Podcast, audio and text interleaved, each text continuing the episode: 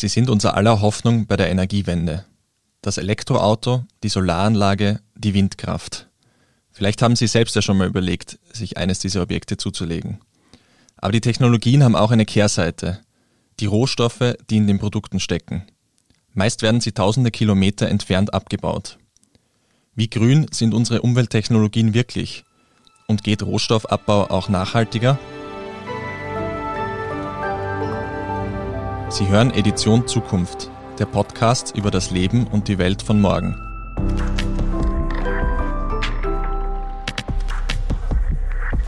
Mein Name ist Jakob Pallinger. Ich bin Redakteur beim Standard und ich spreche heute mit Karin Kübelbeck, Ökonomin an der Österreichischen Forschungsstiftung für internationale Entwicklung in Wien. Sie forscht dort unter anderem zu den Themen Rohstoffpolitik und internationaler Handel. Frau Kübelbeck, vielen Dank, dass Sie heute hier mit uns sprechen. Hallo, danke für die Einladung. Frau Kübelbeck, bei der Debatte rund um Solaranlagen und Windkraft ist immer wieder die Rede von seltenen Erden oder kritischen Rohstoffen. Um was geht es bei diesen kritischen Rohstoffen eigentlich genau? Also vielleicht, wenn wir das mal ein bisschen, ein bisschen mehr ausholen. Es ist so, dass die EU hat sich verpflichtet, ähm, bis äh, 2030 ihre CO2-Emissionen um 40 Prozent äh, zu reduzieren unter das Niveau von 1990 und äh, bis 2050 um 80 bis 95 Prozent, also eine Dekarbonisierung bis 2050. Und damit man das erreicht, müssen sich ganz viele Sektoren ganz substanziell verändern. Also es braucht eine ganz große Transformation der gesamten Wirtschaft und auch Gesellschaft eigentlich. Und, ähm, und es gibt auch in der EU da ganz viele ambitionierte Initiativen, wie zum Beispiel der, das die größte äh, Strategie ist der European Green Deal und da gibt es wieder unterhalb viele Strategien wie diese Circular Economy Action Plan oder die kommende Batterieregulierung.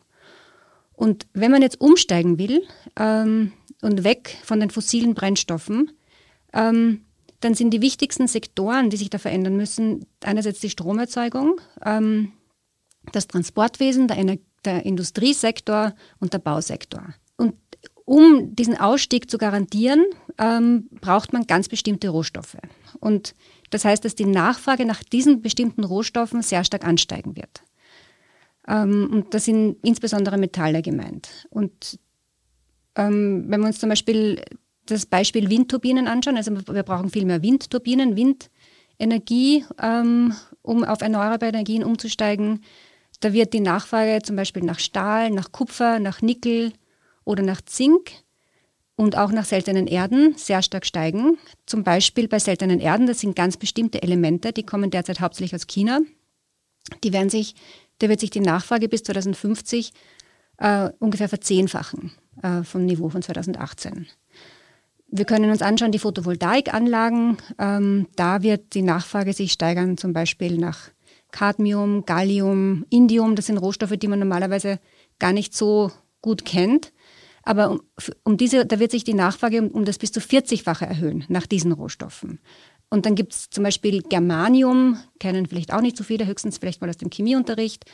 Ähm, da wird sich das bis um das 90-fache erhöhen bis 2018. Sie haben gesagt, viele der seltenen Erden kommen aus China. Woher kommen die ganzen anderen äh, Rohstoffe, von denen Sie jetzt gesprochen haben? Ja, ähm, das ist, das ist genau das Thema, dass viele dieser Rohstoffe sehr konzentriert nur in einigen Ländern vorkommen. Bei Lithium ist es zum Beispiel so, dass 60 Prozent der Lithiumvorkommen ähm, in dem sogenannten Lithiumdreieck in Chile, Argentinien, Bolivien vorkommen. Und der große Teil der, des Lithiums, das die EU importiert, kommt genau aus dieser Region. Kobalt ist auch so ein wichtiger Rohstoff. Ähm, den kennen vielleicht einige, weil der ist in Mobiltelefonen zum Beispiel drin. Da kommen zwei Drittel aus der Demokratischen Republik Kongo. Das heißt, da gibt es auch eine sehr große Abhängigkeit. Platinum ist ein anderes wichtiges Beispiel. Das kommt äh, aus, wird sehr stark in Südafrika abgebaut. Da kommen auch ein großer Teil ähm, des Platins, das die EU importiert, aus Südafrika. Was man da eben sehen muss, ist, dass die EU einerseits umsteigt auf ähm, sozusagen erneuerbare Energien und Dekarbonisierung und möchte grüner werden. Aber was oft übersehen wird, sind die Auswirkungen, die dieser gestiegene Rohstoffverbrauch in anderen Ländern hat.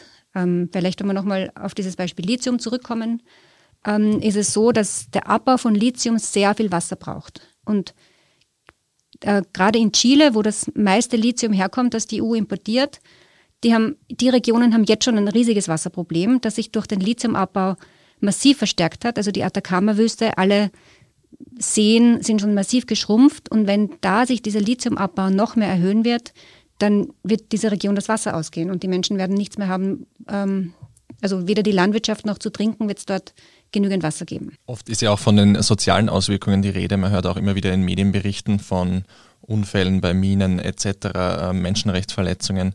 Wie schwer wiegt dieser Vorwurf eigentlich auf der äh, Rohstoffindustrie? Ja, also die Rohstoffindustrie ähm, ist, eine der ist eigentlich eine der Industrien, wo es zu den Mensch meisten Menschenrechtsverletzungen kommt, weil der Abbau von Rohstoffen einerseits sehr ressourcenintensiv ist und die Umwelt stark verschmutzt, aber es kommt auch immer wieder zur Ausbeutung von, von Arbeitern und Arbeiterinnen. Äh, und es gibt auch sehr viel Widerstand ähm, weltweit gegen, gegen Minenprojekte, der oft auch äh, gewaltsam unterdrückt wird von den dortigen Sicherheitsbehörden. Also wir kennen das Beispiel, also ich weiß nicht, es gibt Beispiele in Peru. In Peru gibt es sehr viele große Kupferminen. Da gibt es eine große Kupfermine, die heißt Las Bambas. Da gibt seit Jahren Proteste der Bevölkerung, weil eben die Umweltauflagen nicht eingehalten werden, weil das Wasser verschmutzt wird. Und da gab es Proteste und die Polizei griff ein und es, es gab auch Tote sozusagen, weil, weil, weil dieser Widerstand eben gewalttätig unterdrückt worden ist. In Kolumbien wird gegen Aktivisten, Aktivistinnen, die sich gegen ähm, Bergwerke einsetzen, gegen Goldabbau zum Beispiel gewaltsam vorgegangen. Also es gibt, kommt immer wieder gerade zu, zu Menschenrechtsverletzungen, es kommt auch immer wieder zu kriegerischen Auseinandersetzungen aufgrund von Rohstoffen. Und man muss einfach sehen, Rohstoffabbau ist einfach eine sehr schmutzige und gefährliche Sache in, in, vielen, in vielen Bereichen der Welt. Und, ähm, und das wird oft übersehen, wenn wir von unseren grünen Technologien sprechen. Was kann man Ihrer Meinung nach dagegen tun und wer hat auch die Verantwortung jetzt für die Entwicklungen, von denen Sie jetzt äh, gesprochen haben? Es sind ja oft auch europäische Firmen involviert, wenn es um den Rohstoff, internationalen Rohstoffabbau geht. Wer trägt da am Ende die Verantwortung? Ja, also ich denke mal, es ist ähm, eine Frage der politischen Regulierung und natürlich eine, eine Frage auch der Verantwortung der Firmen, die diese Rohstoffe abbauen und dann mit der Verarbeitung dieser Rohstoffe auch ähm, Gewinne erzielen. Und ähm, derzeit ist es so, dass Rohstofflieferketten sehr intransparent sind. Das heißt, es ist für den Endverbraucher, die Endverbraucherin kaum möglich herauszufinden, woher Rohstoffe kommen, die in einem Produkt sind. Es ist auch aber für viele Firmen, kleinere Firmen, die sich darum bemühen, Rohstoffe nachhaltig zu besorgen, auch nicht möglich, weil einfach diese Transparenz nicht herrscht. Da gibt es Händler, von denen die, die verkaufen diese Rohstoffe, aber woher die die wieder nehmen, ist oft nicht nachvollziehbar. Und da gibt es eine ganz breite Debatte um äh, unternehmerische Sorgfaltspflichten, ähm, auch in der Europäischen Union. Es gibt jetzt eine ganz neue ähm, Regulierung, die sogenannte Konfliktmineralienverordnung. Die wurde 2017 beschlossen und muss ab jetzt 2021 umgesetzt werden. Und da werden das erste Mal Sorgfaltspflichten eingeführt für vier Rohstoffe, wo Unternehmen schauen müssen, woher kommen diese Rohstoffe und ähm, wo sie nachvollziehen müssen, dass diese Rohstoffe ähm, keine, nicht, keine Konflikte finanzieren oder zu Menschenrechtsverletzungen beitragen. Das klingt jetzt mal gut. Ähm, allerdings muss man sehen, dass das äh, nur vier Rohstoffe sind, die einen ganz, ganz geringen Anteil ausmachen an den insgesamten Rohstoffimporten der Europäischen Union, weniger als ein Prozent. Und da geht's, also da geht's, in dem Fall geht es um Tantal, Wolfram, Zinn und Gold. Aber das ist sozusagen mal ein erster Schritt, äh, wo, man, wo man sieht, es können Sorgfaltspflichten äh, eingeführt werden und die müssten auf viel mehr Rohstoffe ausgewertet werden und ähm, diese, diese Regulierung müsste auch mit Sanktionen versehen werden und einfach strenger werden. Aber grundsätzlich sieht man, dass es möglich ist, dass es solche Sorgfaltspflichten gibt und dass die eingeführt werden.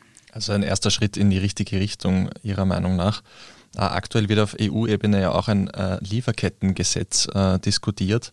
Unter anderem geht es da dabei, dass Unternehmen die Risiken auch bei Zulieferern zum Beispiel analysieren müssen, dass Schadenersatz bei Menschenrechtsverletzungen gibt, unter anderem auch, dass ein Importverbot Verbot für Produkte, die mit Zwangsarbeit in Verbindung stehen, verhängt werden kann. Wie sinnvoll ist dieses neue Lieferkettengesetz Ihrer Meinung nach? Also das wäre ein ganz, ganz wichtiger Schritt. Ähm, der Justizkommissar Renders hat das letztes Jahr angekündigt, dass es in diesem Jahr 2021 einen Gesetzesvorschlag der Kommission geben soll, äh, für so ein allgemeines Lieferkettengesetz. Und ähm, dieser Entwurf, dieser Gesetzesentwurf ähm, ist noch nicht da. Das heißt, man weiß noch nicht genau, was da drin stehen wird. Also sozusagen die Gesetzgebung ist ja so in der Europäischen Union. Zuerst macht die Kommission einen Vorschlag und dann ähm, gibt es eine Position vom Parlament und vom Rat und dann kommt es eben zu den Verhandlungen. Das heißt, es ist ein sehr langer Gesetzgebungsprozess. Und der beginnt jetzt eben erstmal mit einem ersten Entwurf der Kommission. Ähm, und ähm, bis dieses Gesetz wirklich verabschiedet wird, wird es wahrscheinlich 2026 sein. Das heißt, es dauert noch fünf Jahre. Und ich glaube, es wird ganz, ganz wichtig sein, ähm, dass dieses Gesetz ähm, wirklich umfassend wird und auch äh, wirklich verpflichtende, also verbindliche Sorgfaltspflichten einführt, die auch sanktioniert werden können, weil erst dadurch wird werden Lieferketten erst nachvollziehbar. Dann entstehen Zertifizierungsprogramme, dann wird der ganze Sektor transparenter. Wenn Unternehmen das plötzlich nachweisen müssen, dann gibt es auch ganz viel Veränderung sozusagen in den Lieferketten. Ähm, vielleicht sage ich noch ganz kurz was zu diesem Gesetz, weil das ist, ist glaube ich, wirklich ein sehr wichtiger Punkt. Ähm, das Europäische Parlament äh, hat schon eine Position ähm, dazu verabschiedet, wo sie an die Kommission appelliert, dass es eben viele Sektoren betreffen soll, dass es auch die öffentliche Beschaffung betreffen soll ähm, und auch das Finan den Finanzsektor. Und äh, ich glaube, es wird ganz wichtig sein, dran zu bleiben, weil so wie man EU-Gesetzgebungsprozesse kennt, gibt es oft gute Vorschläge und die werden dann im Laufe der Zeit verwässert, weil die Industrie so viel Einfluss hat auf diesen Gesetzgebungsprozess. Und im Endeffekt sieht man sich dann irgendwelchen zahnlosen Gesetzen gegenüber, aber die Idee ist schon mal sehr gut und sehr wichtig. Sie sprechen jetzt insbesondere von verschiedenen Lobbygruppen, die versuchen eben auf diesen Prozess Einfluss zu nehmen. Wie sauber haben europäische Rohstoffunternehmen in der Vergangenheit eigentlich gearbeitet? Ja, ich finde, das ist, das ist schwer zu beantworten, ähm, weil, weil es eben nicht nachvollziehbar ist, woher, ähm, woher Unternehmen diese Rohstoffe nehmen. Ähm, es gibt immer wieder ähm, Natürlich gibt es immer wieder Zusammenhänge zwischen zum Beispiel Unfällen, ähm, die in, in Minen passieren und äh, Rohstoffen, die danach an die Unternehmen geliefert werden. Also äh, wenn wir uns anschauen, in, in, äh, in, in Brasilien gibt es immer wieder ähm, Dammbrüche, wo einerseits äh, von, von Eisenminen oder auch von Aluminiumminen ähm, Dämme brechen äh, und wo es dann zu großen Verschmutzungen kommt. Und diese Rohstoffe gelangen wahrscheinlich auch nach Europa sozusagen. Also da sind auch die europäischen Unternehmen mitverantwortlich dafür, dass sie schauen, welche Standards haben ihre Zulieferer eigentlich. Ja? Oder ähm, es wird auch Kobalt ähm, verwendet in vielen Elektronikprodukten. Ähm, und Kobalt wird in der Demokratischen Republik Kongo oft unter wirklich menschenunwürdigen Arbeitsbedingungen abgebaut, im Kleinbergbau mit Kleinschürferinnen. Nur ist es halt dann so, dass die Verarbeitung dieser Rohstoffe oft in China passiert oder in Südostasien passiert und bis es dann zu uns kommt, ist es wieder schwieriger nachvollziehbar. Wie sind die Abbaubedingungen? Wie waren die Produktionsbedingungen? Wie sind die Arbeitsbedingungen in, in, in vielen Fabriken? Und ähm, insofern ist, ist es ja deshalb auch so wichtig, dass es da mehr Transparenz gibt und es gibt auch schon viele Initiativen, die versuchen, da mehr Transparenz herzustellen.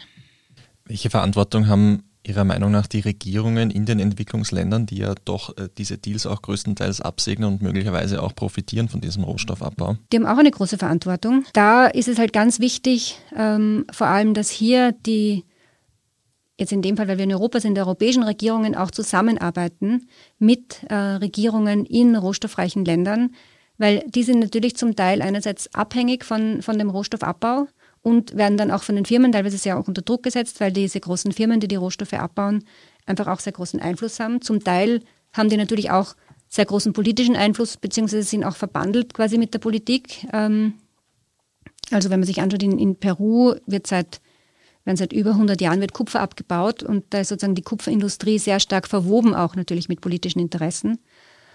Ähm, und ähm, insofern ja, die Regierungen haben, haben eine große Verantwortung, aber ich glaube, es geht auch darum, dass von den Regierungen der Abnehmerländer auch der Druck kommt, dass da die Umweltgesetze verbessert werden, dass die ähm, sozialen und die, die Arbeitsbedingungen verbessert werden. Und ähm, ja, und auch, dass die Zivilgesellschaft geschützt wird, weil es gibt oft äh, Druck von der Zivilgesellschaft um eben für verbesserte Gesetze. Ähm, und oft ist es so, dass dann Zivilgesellschaft auch verfolgt wird. Das heißt, es gibt auch da ein, ein, eine, eine Verpflichtung auch der europäischen Entwicklungszusammenarbeit zum Beispiel und auch der europäischen Handelspolitik insgesamt auch für den Schutz der Zivilgesellschaft zu sorgen. Für viele Menschen ist ja oft unverständlich, äh, dass diese Länder so einen hohen Ressourcenreichtum eigentlich haben und trotzdem oft mit einer hohen Korruption oder auch Armut enden. Ähm, in der Theorie äh, spricht man oft von diesem Ressourcenfluch, auf Englisch Resource Curse. Der bedeutet, dass äh, gerade dieses Paradoxon oft eben also hohe äh, und äh, seltene bzw. reiche Rohstoffe und Armut im Land eben irgendwie zusammengeht. Wie sehr, wie stark trifft es auf diese Entwicklungsländer und diesen Rohstoffabbau generell zu? Also ja, es gibt eine sehr breite Debatte um diesen Resource Curse. Eine Zeit lang ähm, gab es einen Konsens, dass es diesen Ressourcenfluch ähm, auch wirklich gibt, sozusagen, also dass Rohstoffreichtum ähm, mit Korruption, aber auch mit, mit äh, Inflationstendenzen äh, und mit äh, der sogenannten holländischen Krankheit äh, einhergeht, also dass sozusagen die inländischen produzierenden Sektoren nicht mehr konkurrenzfähig sind. Ähm, dann war es so, dass ja ab den 2000er Jahren die Rohstoffpreise sehr stark angestiegen sind. Ähm, da gab es einen Rohstoffpreisboom, vor allem ausgelöst durch die rasante Wirtschaftsentwicklung in China und auch durch die Produktion von ähm, Elektronikprodukten zum Beispiel und eben auch der Beginn von, von so erneuerbaren Energien, der Produktion von, von diesen Rohstoffen. Und da war dann die Debatte, na, vielleicht gibt es dann diesen Ressourcenfluch gar nicht so, weil vielleicht gibt es ja doch rohstoffbasierte Entwicklung, nämlich dass durch die höheren Einnahmen aus Rohstoffen, ähm, dass die verwendet werden können für Diversifizierung, für Industrialisierung. Ähm, aber im Grunde ist es schon so, dass man sieht, dass sehr viele Länder des globalen Südens abhängig sind vom Export von Rohstoffen und dass gerade die Länder, die so stark abhängig sind vom Export von Rohstoffen, ähm, die Länder sind, wo die höchsten Armutsraten sind und ähm, ja auch, auch sehr viel Korruption. Und ähm, ich würde jetzt nicht sagen, dass, diese, dass, es, dass es einen eins zu eins automatischen Zusammenhang gibt, aber es hat natürlich auch zu tun mit kolonialen Strukturen, mit dadurch, dass ähm, sozusagen auch die Rohstoffunternehmen natürlich kein Interesse haben, dass diese Länder demokratisiert sind, weil, weil sie haben auch sehr leichten Zugang, wenn, wenn, wenn das nicht durch irgendwelche Gesetze oder, oder partizipative Prozesse gehen muss. Also insofern ähm, ist dieser Ressourcenfluch, glaube ich, nicht automatisch, aber wenn man sich anschaut, die, die Empirie, wenn man sich anschaut, wie viele Länder rohstoffabhängig sind ähm, und dass es dann die Länder sind mit den höchsten Armutsraten, dann ist derzeit Rohstoffreichtum zumeist auch mit, leider mit Armut der Bevölkerung verbunden. Die EU setzt ja, wenn es um diesen internationalen Rohstoffhandel geht, auch oft um auf Freihandelsabkommen oder bilaterale oder strategische Partnerschaften. Wie fair sind Ihrer Meinung nach diese Abkommen und Partnerschaften der EU mit anderen Ländern? Sagen wir so, die Europäische Union ist sich vor circa zehn Jahren ähm, also nicht bewusst geworden, aber so seit circa zehn Jahren gibt's ähm, in der EU Strategien, um den Zugang zu Rohstoffen sicherzustellen. Also das hat begonnen ähm, mit der Raw Materials Initiative, äh, mit der Rohstoffinitiative 2008, wo die EU ähm, eine Strategie verabschiedet hat, wo sie sagt, sie wollen unverzerrten Zugang zu Rohstoffen haben weil eben potenziell es zu Versorgungsengpässen kommen kann. Das hat natürlich auch damit zu tun gehabt, dass plötzlich China als neuer Nachfrager am Rohstoffmarkt aufgetreten ist. Und eine wichtige, ein wichtiger Teilbereich von dieser Rohstoffinitiative äh, ist eben die Handelspolitik. Und das wurde jetzt wieder eigentlich nochmal wiederholt. Ähm, es gibt jetzt diese, äh, diesen Aktionsplan der kritischen Rohstoffe, der ist im Herbst 2020 verabschiedet worden. Und wenn man den liest, liest sich der wieder genauso eigentlich wie diese Rohstoffinitiative von 2008, nämlich die EU braucht Zugang, unverzerrten Zugang zu Rohstoffen in ihren Partnerländern. Und sie wird alle Mittel ausnützen, um diesen Zugang zu erhalten. Also das ist eine sehr aggressive Sprache eigentlich, die die EU da verwendet und auch eine sehr aggressive Vorgangsweise meiner Meinung nach, ähm, weil die EU hat jetzt verschiedene hm, Mechanismen, wie sie sich diesen Zugang zu den Rohstoffen sichern möchte. Und eins sind eben Handelsabkommen. Und ähm, es steht, also die EU schreibt sogar ähm, in, diesem, ähm, in diesem Aktionsplan für kritische Rohstoffe, dass ähm, sie Handelsabkommen verhandelt mit Schwerpunkt auf Rohstoffzugang. Also dass sozusagen das der wichtige Hintergrund ist, warum die EU Handelsabkommen äh, verhandelt. Und da äh, steht dann eben drinnen, dass es zu keinen Exportbeschränkungen äh, kommen darf beim, beim Export von Rohstoffen. Ähm, und ja, zum Beispiel, also Indonesien ist so ein Beispiel. Die EU hat bei der WTO, hat, äh, hat Indonesien bei der WTO geklagt, ähm, weil es eben Exportbeschränkungen einführen wollte auf, auf bestimmte Rohstoffe. Also insofern ist die EU-Handelspolitik hier sehr offensiv äh, und sehr im Dienste der Sicherung der, des Zugangs zu Rohstoffen. Und ja, und das ist insofern ähm, problematisch eigentlich, kann man sagen, weil ähm, gerade der Export von unverarbeiteten Rohstoffen ist ja sehr nachteilig für die Länder, die, die die Rohstoffe haben. Also wenn man vom Rohstoffreichtum profitieren will, dann muss es dazu kommen, dass diese Rohstoffe auch weiterverarbeitet werden, dass es da äh, Verbindungen gibt, Verknüpfungen zur lokalen Wirtschaft, dass es Vorleistungen gibt, dass, es, dass man daraus dann etwas produziert. Und wenn die Uhr so stark darauf pocht, dass, es, dass sie den Zugang zu den Rohstoffen, zu den unverarbeiteten Rohstoffen haben möchte, dann nimmt sie eigentlich den Ländern die Möglichkeit, eigene Sektoren und eigene Industrien aufzubauen, um diese Rohstoffe zu verarbeiten. Sie haben schon gesagt, ein häufiges Argument ist die Versorgungssicherheit in der EU. Wie gerechtfertigt ist Ihrer Meinung nach dieses Argument?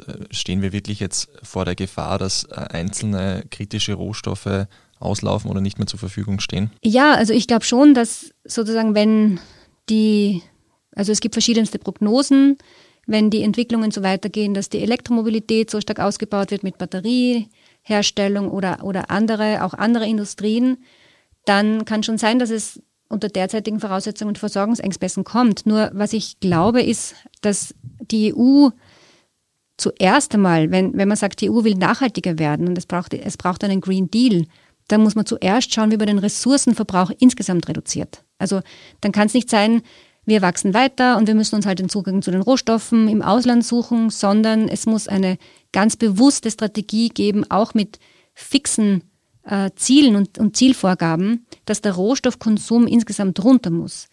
Und das würde bedeuten, dass Produkte viel langlebiger werden müssen. Also dass diese ganzen Handys zum Beispiel, die alle, die man alle zwei Jahre austauscht, oder Computer oder, oder auch Autos, dass alle Produkte, die Rohstoffe enthalten, langlebiger werden, müssen und dass es da auch gesetzliche Vorgaben geben muss, dass Ersatzteile austauschbar werden, dass Produkte reparierbar sind, dass es da auch Vorgaben gibt, dass Produkte reparierbar sein müssen und auch repariert werden müssen.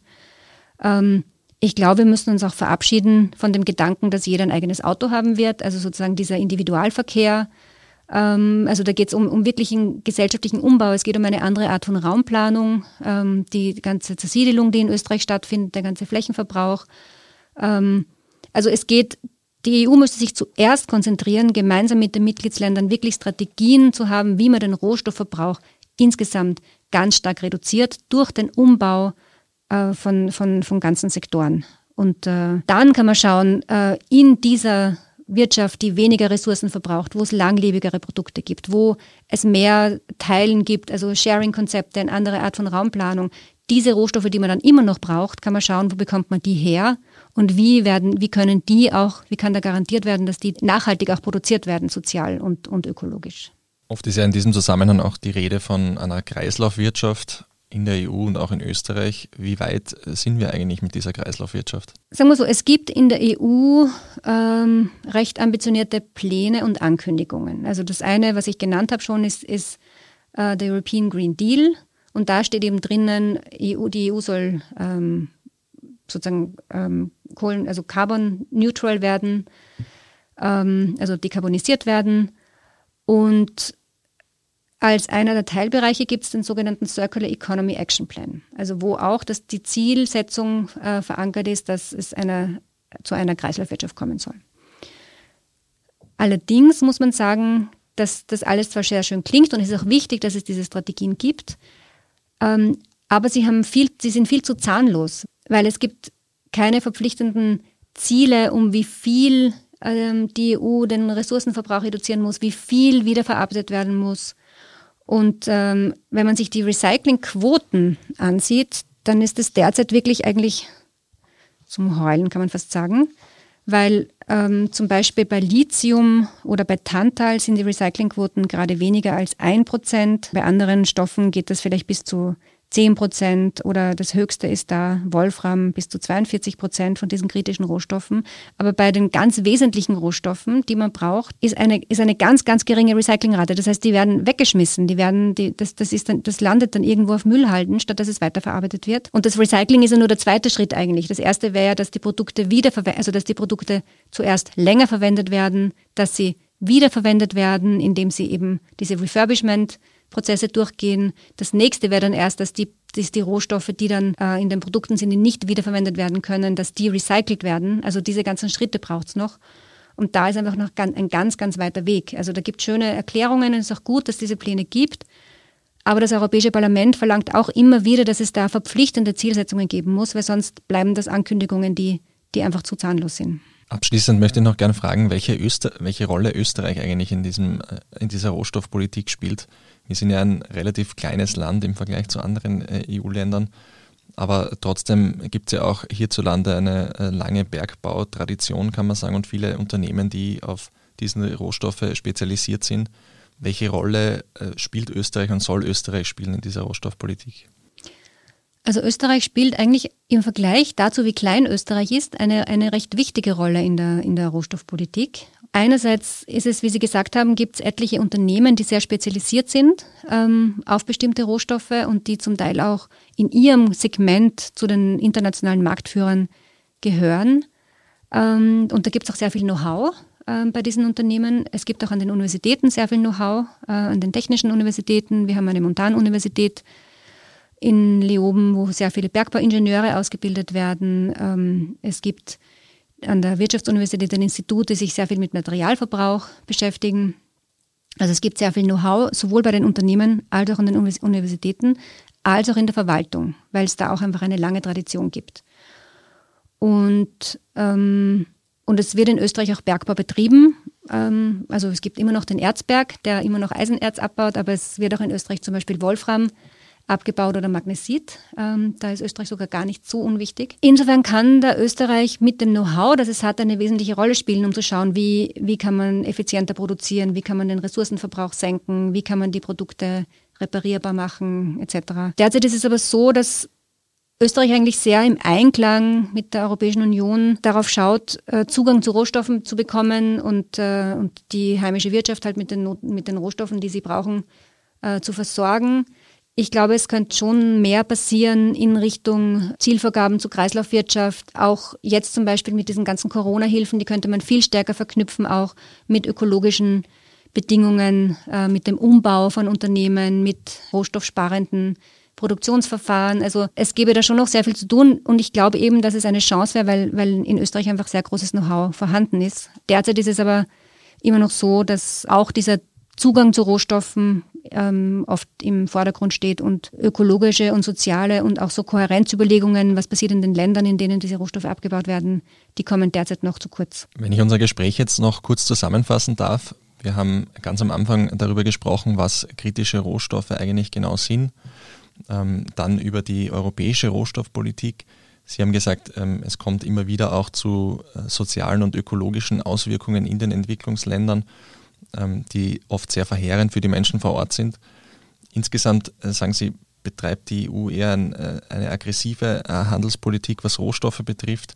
Und die Lösung wäre insgesamt, die Lieferketten einerseits transparenter zu machen und auch die Unternehmen, aber auch die Regierungen in den jeweiligen Entwicklungsländern zu verpflichten und andererseits die Produkte langlebiger zu machen und insgesamt die Kreislaufwirtschaft zu fördern. In der Hinsicht kann auch Österreich dazu beitragen und sollte auch mehr dazu beitragen. Ich glaube, ähm, das ist auch ein, guter Schluss. Ähm, vielen Dank, Frau Kübelberg, für das Gespräch ähm, und auch damit auch ein her herzliches Dankeschön an alle Hörer und Hörerinnen. Die nächste Folge Edition Zukunft erscheint wie immer in zwei Wochen. Und Sie finden natürlich auch viele andere Beiträge und Artikel äh, rund um die Welt und das Leben von morgen auf unserer Website der standard.at slash Zukunft. Bis dahin alles Gute und bis bald.